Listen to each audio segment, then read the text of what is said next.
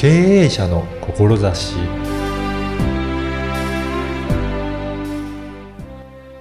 こんにちは、小ラボの岡田です。あなたはご自身のファッションをどのように決めているでしょうか？自分の好きなファッションでしょうか？それとも似合うファッションでしょうか？ビジュアル全般についてお話を伺いました。まずはインタビューをお聞きください。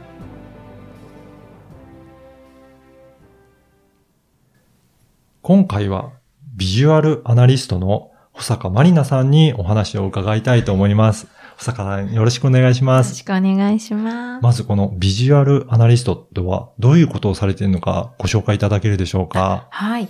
えっと、まあ、ビジュアルのアナリストということで、あの、見た目に関してのすべての似合うものを、はい。まあ、分析をかけるという仕事なんですね。はい。あの、分析です、本分当に。析なんですね。はいい、ろいろな、なんか、チェック項目があると先ほどね、あの、事前にちょっとお話を伺ったんですけど、これ、どういったチェックがあるんですかね？はい。20項目。20項目ぐら 以上あるんですけど、はい。まあ、例えばその、一番こう、綺麗に見える色とかですね、肌が、ははいい、綺麗に見える色とか、うんあとその、まあ、美人に見える襟の形ですとか、ああ、そんなに細かいところまそうで。ですね。はい。あと、アクセサリーも細かく見るので、うん例えばそのイヤリング、ピアスがうん、どういう長さのものをつけると一番顔が上がって見えるかとか、はい。その形もどういう形の方が、まあ、美人に見えるか、はい。ですね。うん。はい。もう模様の種類も、うん。まあ、あの、何百種類とはい。いう中で、まあどういう模様だとやっぱその方が一番素敵に、ははい。まあ、綺麗に見えるかっていうところも見てきますし、あ、うん。もう腕時計のデザインも見ますし、はい、はい。本当にアクセサリーも細かくですかそうですね。はい。あとまあ、メガネの似合う形ですとか、であの、靴のデザインとかバッグのデザインも実は似合うものありまして、はい。で、似合うものにすると、あの、スタイルもよく見えていくので、まあ、スタイルっていう点でいきますと、実はこう、ボトムスの形がどういうのがいいかとか、あと、丈もですね、スカートとかですと一番足が綺麗に見える丈っていうのが皆さん違うので、はい。どういう丈だと 一番綺麗に見えるかなとか、そういったところもあるんですね。あそうですねじゃあ、それを、それぞれのところを、どういうふうに似合う、似合わないっていうのは、あの、比較するんですかね？そうですね。あのー具体的には、うん例えばその模様でしたら、はいそのいろんな種類の模様を、まあ、お顔に当てさせていただいて、はい。で、その模様を変えていくと、例えばそのストライプはいか水玉かとか、はいでストライプでもその細いのか太いのかあとか、あ、はい。はい、規則正しいストライプかランダムかとかそういうことを変えていくと、あの、だんだんとこう似合う法則っていうのがあって、はい。あの、まあ、似合うっていうのは、その、ちょっとなんか、美人に見えるとか、イケメンに見える、うーものが出てくるので、あ、うんこれなんか、整って見えますね。っっていうものを、こう、残していくと、そこに共通法則が出てくるんですね。なるほど、はい。それがご自身を素敵に見せる、まあ、似合う法則ということで、はい。じゃあ、その人その人で、もう一人一人に実際にそういった模様を当てていって比較していくんですね。そうです。はい。あだから何か、なこういう法則があるからじゃなくて、うんもうその人でしっかり見るので、そうです。もちろんもう一人一人違うので、あはい、もう、その方にとっての最高は何かっていうことを見ていくのーで、うん。まあ、完全カスタマイズというかそう、いうことなんフですね。ルオーダー的な感じで。うん。で、それを、まあ、徐々に徐々に法則性を見つけていきながら、すべて、あのね、そうですね、ヘアスタイルとか。も。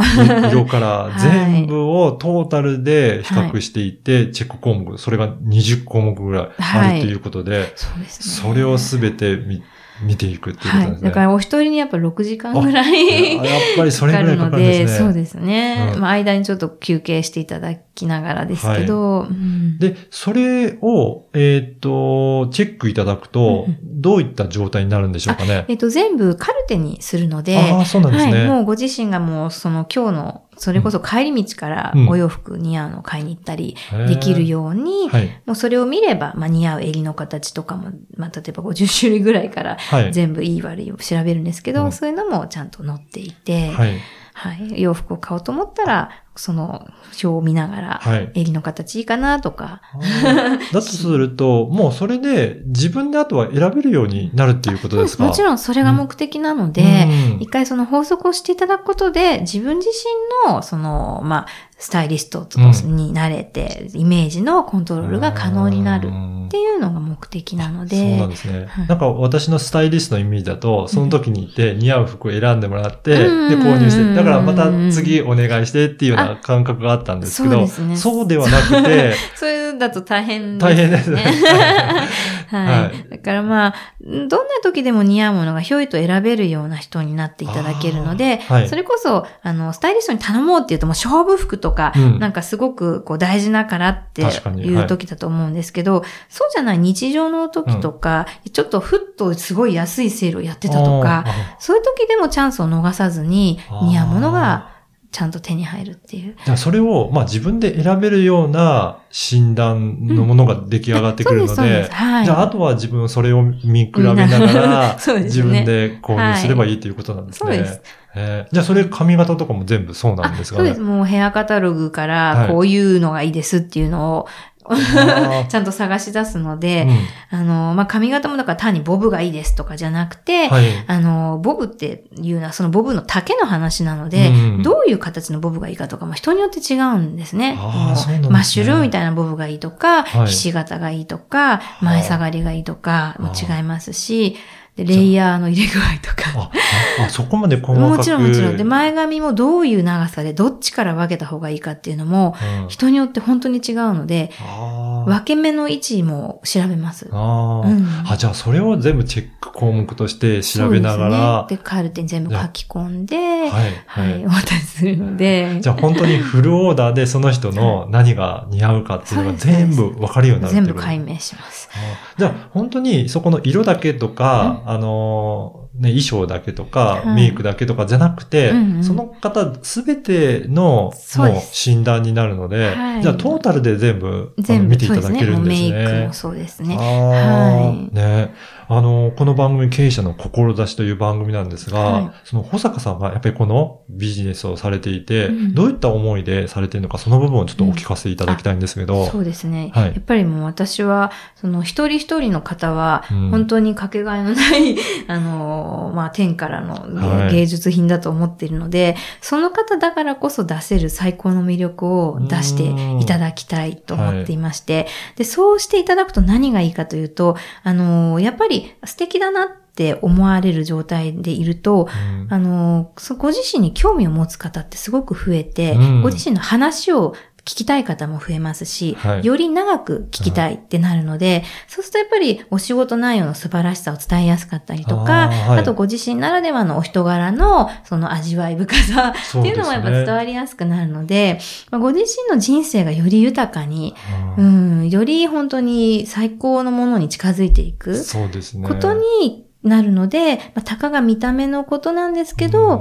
まあ、あの、まあ、人間中身が大事。だからこそ見た目を手抜きしないで、頑張っていただくお手伝いがしたいなってそういう、ですはい、思いでやってますね。確かにおっしゃるように、ちょっとね、あの、いい感じだと、お話もね、ね積極的にしたくなるとか、どうしても人だと思っちゃいますもんね。はい、そう、やっぱりね、それな方にはね無意識的にね、はいそうなっちゃいなっちゃいまますよね。すね。そう、それがね、いい方向に向いていただくように、まあ自分がそうなってしまえば、ね。話もね、あの、はい弾みますし、そうすると自分のビジネスとしても、生活自体もうん、すごくよりいいものになっていきますよね。そうですね。本当に、そうなんです。だから、あの、例えばおしゃれにしてればいいとかではなくて、はい。おしゃれと自分では思っていても、はい。その自分に調和する調和しないっていうのがあるので、うん。首から下は確かにおしゃれなんだけど、はい。あなたは素敵に見えません、みたいなことって結構あるんですね。それでは、やっぱりご自身の魅力を打ち消してるので、じゃあ自分を活かすおしゃれって何？ってことになると、自分に合う法則をまずちゃんと知っておきましょうねと。うん。その上で、あの、流行も上手に取り入れておしゃれ。だったら本当に、もういつも素敵ですねですけど、そうですね。だとするとね、あの、ファッション誌とか見て、うん。これがいいからって選んじゃうと、どうしても合わない場合は、やっぱり出てくるんですね。でそのモデルさんにとっては、それが似合うかもしれないけど、果たしてそれが自分に合うかどうかっていうのはまた全然違いますよね。はい。だからやっぱり選んでいくのって本当難しいんですね。そうですね。知っておかないと。うんうん本当に、うんやっぱ自分に合う法則っていうのを見ないといけないのでで、すね。で結構その、形とか、まあ、色とかが合うかどうかって、本当に論より証拠なので、よくその自分の骨格はこうだからとか、うんそこだけ見つめて、まあ、そこを診断しちゃうみたいなのも はいあるんですけど、はい。いや、そうじゃなくて、何を持ってくるとよく見えるかっていう結論の方を見ていただきたいんですね。だから結構うちに来るお客様では、そのよそでなんか、まあ、なんとか診断とか、はい。受けたみたいな方が多いんですけど、その骨格だけ見つめてるとか、うん。顔だけ見つめてるとかってやってるので、結果的にはよく見えるものではないのが勧められてるっていうこともあるので、そういうことですね。だからその、まあ骨格はこういう骨格だって診断されたとしても、うんその方自身に本当に合うのかどうかを検証したわけではないから、そうですね。それを、保坂さんのところでは、全部その人に当てて、検証してるっていうところが大きな違いですかね。はいうん。で、合うものをしっかりと見つけて、うんそれをちゃんと診断書という形で残しているので、そうなんです。もう本当一生使えるものっていうことなんですねだ。から本当にもう100人受けていただくと100通りの結果みたいな。感じでですね。はい、うんあ。こんなタイプの方がいるんだなとかいうことをもう発見できたり、やっぱり新しいタイプの方が。新しいと言いますか、そうですね。やっぱたくさんもう何千人と来ていただいている中でも、はいまあ、割とこう多いのもあったりするんですけど、うんあ、ここが似合う人がいるみたいなのがやっぱりたまに出てきます。あやっぱり本当に個人個人によって似合うものは違うっていうことなんですね。違いますね。うん本当に。ね、ぜひね、今日のお話を聞いて、その保坂さんの、このね、しあの、ビジュアルアナリストとしての活動、興味あるなっていう方いらっしゃれば、何かちょっとどういったところから、はいきっかけとしてお問い合わせしていただくのはいいのかなと思うんですが。えっと、ホームジがあるので、はいまずちょっとそこを見ていただくと、あお客様の返信事例とか、あ、そうなんですね。そういった事例とかもタ。レントさんとかもお忍びで来てくださってたりする方のもちょっと、あの、載ってたりとかあ、そうなんして、ですね。まあ面白いと思うので、はい。じゃあまずはホームページチェックいたそうでだいてですすね。ね。見ていただけると。はいあとはちょっと気軽に私にちょっとお会いいただけるお茶会っていうのを月に1回だけ、そうなんですはい、ね。特別に開催してるので、あの、帝国ホテルのあの、ラウンジでやってるんですけど、少人数で。それとかでも、はい、ホームページに載ってますので。ね、ぜひホームページチェックいただいてね、そういった事例だったり、そういうお茶会の情報だったり、チェックしていただいて、で、興味ある方はちょっとね、訪れていっていただければなというふうに思います。見ていただけたら嬉しいです。はい。あの、このポッドキャストの説明文にも URL を掲載させていただこうと思いますので、ぜひそこからチェックして、えー訪れていただければなというふうに思います。はい。本日はビジュアルアナリストの保坂さんにお話を伺いました。どうもありがとうございました。ありがとうございました。いかがだったでしょうか？人それぞれ似合うものは違いますよね。それを20項目ものチェック項目で診断して、その人に合ったビジュアルをカルテとしてご提供いただけるんですね。インタビューしていても、とても細かくチェックされている様子がすごく伝わってきました。見た目はとてもインパクトが強いので、最初の印象が良くないと取り戻す苦労が大変なことは容易に想像できますよね。ビジネスでも生活でもより充実して過ごすためにはとても大切なことだと思いました。まずは保坂さんのホームページをチェックしていただければと思います。そしてあなたの声で思いを届けられる？声で人柄を伝えてファンを作るポッドキャストセミナーを開催しています。声ラボのウェブサイトからお申し込みください。ではまた次回。